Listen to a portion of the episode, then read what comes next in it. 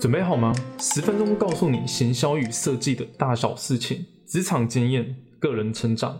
我是 Jason，欢迎收听 ZND，这是第十六集 Podcast。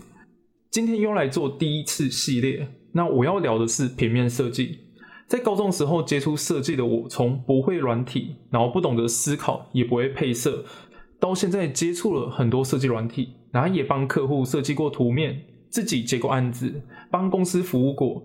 我会分享自己从不会到会的过程，以及出社会之后真的开始对设计的一些看法和想法。喜欢这音频，花点时间到 iTunes Store 订阅音频，那也可以五星留言，让更多人听到。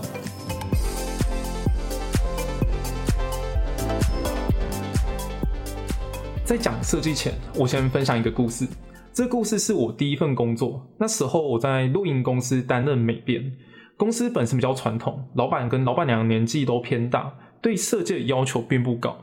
我举例，在社群上发文的时候，我很常把产品的情境照片放上去，然后打一两行 slogan，我就可以发文了。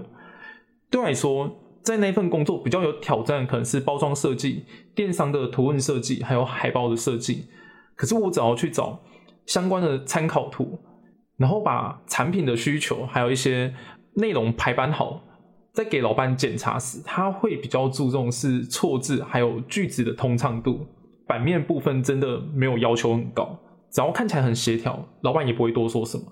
对于在第一次职场上真的运用所学到的技能，然后实际用在职场上，在当下的我是充满自信的，而这个自信它有点大到已经膨胀的地步，而自信心膨胀。这个问题呢，在离开这间公司之后，我到第二间公司，它是一间行销公司，然后我负责平面设计。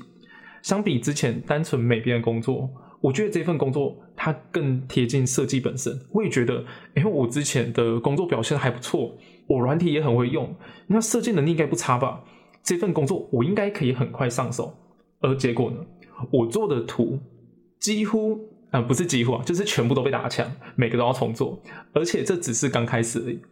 我每个礼拜大概要做七到八张图，然后每一张图基本上打掉，然后都还要再重新设计个两次三次，然后再加上调整什么的。所以我一个礼拜其实要做的事情非常多，工作本身又是责任制，在没有加班费情况下，我都是自主加班，用加班时间赶工把图完成。而在前面两个月的过程是蛮有趣的。那为什么有趣呢？有趣的是，我在前面两个月，其实我内心不愿意承认我的能力比呃那些年轻的设计师还要弱。我不想承认我自己的设计能力没有我想象中的厉害。我觉得我只要花时间，那只要加班，我就可以赶快追上，然后跟他们达到一样程度。而这个过程大概持续了两个月。后来有一个新的设计师进来了，那时候。我跟他一样都会加班嘛，反正我已经加班习惯。然后他是刚来的，所以对工作内容也不太了解。我们那时候在加班，在聊天的过程中，我才发现，其实对我的设计能力并没有我想象中这么厉害。我甚至还有一些可能是需要再去加强弥补的知识。当我意识到这一点之后，我才开始去去学习我自己不足的知识，然后开始去观察同事啊，或是其他设计师的作品。开始去思考对方怎么排版、怎么配色、怎么去表达内容。当我真的开始去做这一步的时候，我才发现，原来我以前只是会使用设计软体，我会找资料，我会把一些呃资讯拼凑起来，然后做成一张图面。跟一般没有学过设计的人来比的话，确实我做出来东西可能他们会觉得蛮好看的，但跟真的会去思考的人，会真的会设计的人来说的话。有一大段差距。以前在学校时候，我软体学习的很快，加上第一份工作，呃，老板也没有太多要求。那时候我对自己就是蛮有那种自负心态，会觉得，哎，我做的作品，老板都 OK 嘛，那我我的我的作品应该就不差。我花了这么多时间才了解到，哦，其实是 第一份工作的标准没有到很高，而到第二份工作的时候，他们标准变得很高的时候，才让我意识到这一点。而重新学习过后，我才真的了解平面设计的重点。那那个时候，其实那段过程是蛮难熬的，每天都要加班，然后做出来图片其实都很忐忑不安，也不确定这个图片对方到底喜不喜欢？那如果要重改的话，那怎么办？我要再去怎么去去重新设计？那时候充满着各种疑惑在心里面，然后对自己的作品其实非常没有自信。直到我离开第二间公司，我在第三间公司是健身房，那时候负责行销设计的时候，我把第二份工作所学到东西套用在第三份工作，而设计出来的作品终于被同事、被老板他们认同。在那个认同当下，我才找回自己的自信，也是找回自信之后。当别人介绍我案子，我才有勇气去承担这些案子，而不是觉得自己没有能力，然后就不敢去尝试。我自己认为，会软体的人，他可能了解软体上各种功能，包含一些很冷门的功能都了解。那如果给他们一些图片呢，或是参考资料，他们可以模仿的七八分像，甚至模仿到一模一样都有可能。但会设计的人，他们除了基本的软体操作以外，他们更多的心思是放在了解客户的需求和目标上，以及如何把这些资讯统整起来呈现在作品上。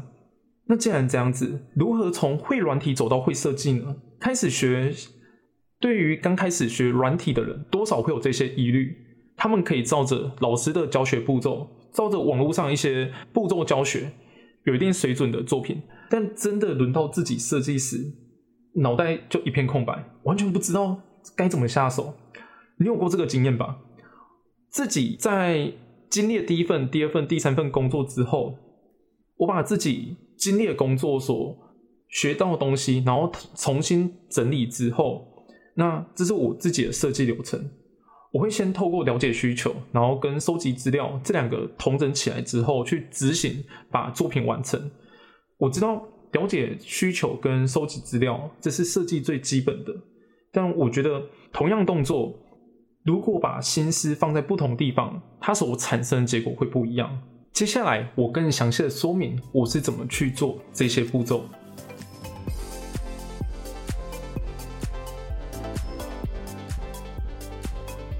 我先从了解需求讲起。这边指的了解需求，不是只有。单纯去了解客户他要的东西。今天客户他要 logo 设计好了，基本上我们会去了解产品啊，基本上我们会去了解产业别，然后商品、服务性质、理念、特色。那只有了解这些东西，确实有一定的资讯量来帮助我们设计。而除了这些基本的了解需求以外，其实还可以更深入的去理解。而这个深入部分指的是产业别。我自己分别待过露营公司、房地产、直播、健身，然后现在是保养品跟茶叶，跨了这么多领域。我后面发现，要了解客户的基本需求很重要，没有错。但同样也要对产业别有深刻的理解。我举例房地产，今天我要卖小套房，客群是小资族好了，我可能会强调价格优惠、便利性，版面的呈现会以活泼鲜艳。在设计的过程中，还可能搭配呃当时的时事来呈现。但如果我今天要卖的是豪宅，然后平数很大、精致装潢，那客群可能是公司的老板、大公司的主管阶级。而刚刚举例的鲜艳活泼设计，就无法吸引这些客群的注意力。那要如何去吸引这些老板或主管呢？可能要去彰显好的地段、好的交通、有品牌的家电装潢，还是出自哪个名师之手？风格上会以奢华、高贵又带一点沉稳的方式来吸引他们的兴趣。真正在设计时，除了这些基本的需求要了解以外，还是要去考虑在这个产业中他们的客群、客群年龄、喜好，什么事情可以吸引他们的兴趣，而这个产业有没有什么专属的用语？把这些资料整理后，再纳入设计里面，那设计出来作品会与这些人产生共鸣感。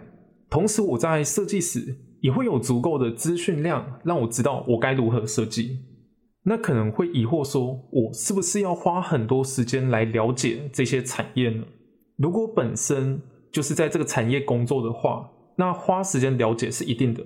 但如果是接案的话，我不可能每个案子都花非常多时间来了解，那怎么办呢？那我这边有一个技巧可以分享给你们，就是试着跟客户闲聊。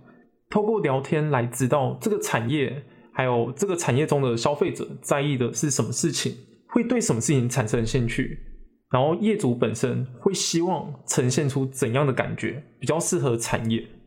与其花时间来了解产业，为什么不跟客户来聊天呢？他们在这些产业中深耕了这么多年，他们的经验绝对比我们更丰富、更专业。厉害的设计师不是只有会创作而已，他们还会去跟客户聊天。去引导客户把他们的诉求、把他们希望呈现的东西表达出来。而当我们有这些资讯的时候，也比较有明确的方向着手设计、收集资料呢。当你把需求明确化之后，收集时你就会比较有方向去找呃相关的参考图，然后产业资讯，同时也可以过滤掉那些不适合的资料，加快找资料的动作。我以前有个缺点，我就是很喜欢。花时间把各个资料都要收集，一定要收集越多越好。感觉我好像收集越多，我就知道说我要怎么做。而实际上，当我把一堆资料收集完之后，我反而变得更没有方向。我就觉得好像每个方法都可以去尝试看看。而当我每个都想做的时候，又要开始花时间思考啊，我要先做哪一个事情？这些动作都会压缩到我自己设计的时间。那上班就八个小时。你压缩到时间，可能就要用加班时间来赶进度。所以后来呢，我会看专案的难易度来决定，我要花三十分钟还是一个小时的时间来收集资料。在找资料过程中，我觉得适合的，我就先存档起来，每个环节找三到五个资料。时间到，我就开始去思考要怎么设计。我不想花太多时间找资料的原因是，当资讯量足够时。我在脑海里面的画面会越来越清楚，我越知道我该怎么去设计。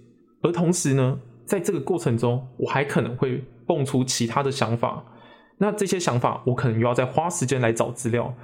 但这个时候，我找资料会有比较明确的方向，来帮助我更快找到。好，了解需求跟收集资料都完成了，那接下来是执行。我把资料收集好之后，我要花时间先。构图二到三个不同的方案，然后再开始去设计。那为什么我要先花时间去做二到三个方案呢？这也是我自己的习惯。我就是一个很容易想很多的人。我每次在设计时，要么脑海里完全没有任何想法，要么就是有好几个方案我都想试。可是时间有限呢，我不可能因为这个专案花太多时间，然后压缩到其他专案的时间。而每个都做的话，还有可能会做白工。那后来呢？我就是先构图两到三个方案，先设计完其中几个，然后再跟主管讨论。那有可能在这个过程中，我发现，哎，第一版设计出来的的结果跟我想象的不一样，我就会及时的打掉，然后去设计第二个版本。对我来说，这个方法可以帮助我节省掉很多思考的时间。每个读设计应该有这个经验吧？就是想要设计一个东西，然后把软体打开之后。看着空白的画面，然后不知道该怎么下手。零到一很困难，但如果有一有了第一步之后，一到一百是迟早的事情。所以，当你有足够的资讯量时候，就跨出第一步，开始设计，把设计完的东西跟同事、跟主管或是跟客户讨论，他们能给出的建议会更加具体。其实我还很常遇到另外一种很尴尬的情况。就是我准备很久，然后非常有自信的作品给客户看，给老板看，他们不买单就是不买单。那每次我觉得这个作品我好像没有这么有自信，只是真的没有想法的时候给他们看，他们却意外的很满意。所以最后决定这个作品是好还是不好的，选择权不是在我们手上，而是在客户手上。设计师跟艺术家。的差别在于，艺术家他们可以照着自己的想法来设计，他们不用去在乎其他人的感受。但设计师呢，他们更像服务业，有自己专业的见解跟判断，还有专业的能力。他们厉害的地方在于，怎么把客户的需求整理起来，然后呈现出他们想要看的作品。出了一种情况，就是我怎样都无法摸清楚客户他要的东西，那我就会希望。他直接去找其他的设计师，说不定其他设计师能更理解他的想法，那就不用再花时间一直鬼打墙。那这是我的经验，你们可以当做参考，也是提供一个方法给你们试试看。我认为，当你要走设计这一条路，就不要局限住自己，打开心胸，试着去看别人的作品。我有时候会去买设计杂志，或是去设计的网站看其他设计师的作品。我去思考他们怎么构图、怎么配色、怎么呈现，而这个作品我是否喜欢？那喜欢跟不喜欢的点又在哪？我会透过这种方法来训练我的判断力跟美感。那同时在脑海里建立一个资料库，等我哪天卡关时候。我会开始去联想之前所看过的作品，而他们呈现的方法或是配色的技巧，是不是可以用在这个专案上？然后再加入我自己的想法，透过这种方法帮自己找到其他条设计的路。而且我觉得这个方法还可以帮助我们突破自己的设计能力。我以前在设计的时候，就会有一个很习惯的起手式。而这个起手式每次设计出来的作品都大同小异。那我想要突破这个框架，所以我会开始去观摩其他人的作品，我去看一下其他人怎么设计的，然后在自己的作品上去制作出突破点，而不是只局限于以前的设计方法。透过这个方法，我有发现我自己的设计能力，它是有缓慢的进步。那也可以帮助我突破之前没有想过的方法或是方向。我很享受这种，就是突破以前没有去试过的领域。那当我完成时候，我觉得完成这个作品会比以前完成任何一个作品来的有趣，来的好玩。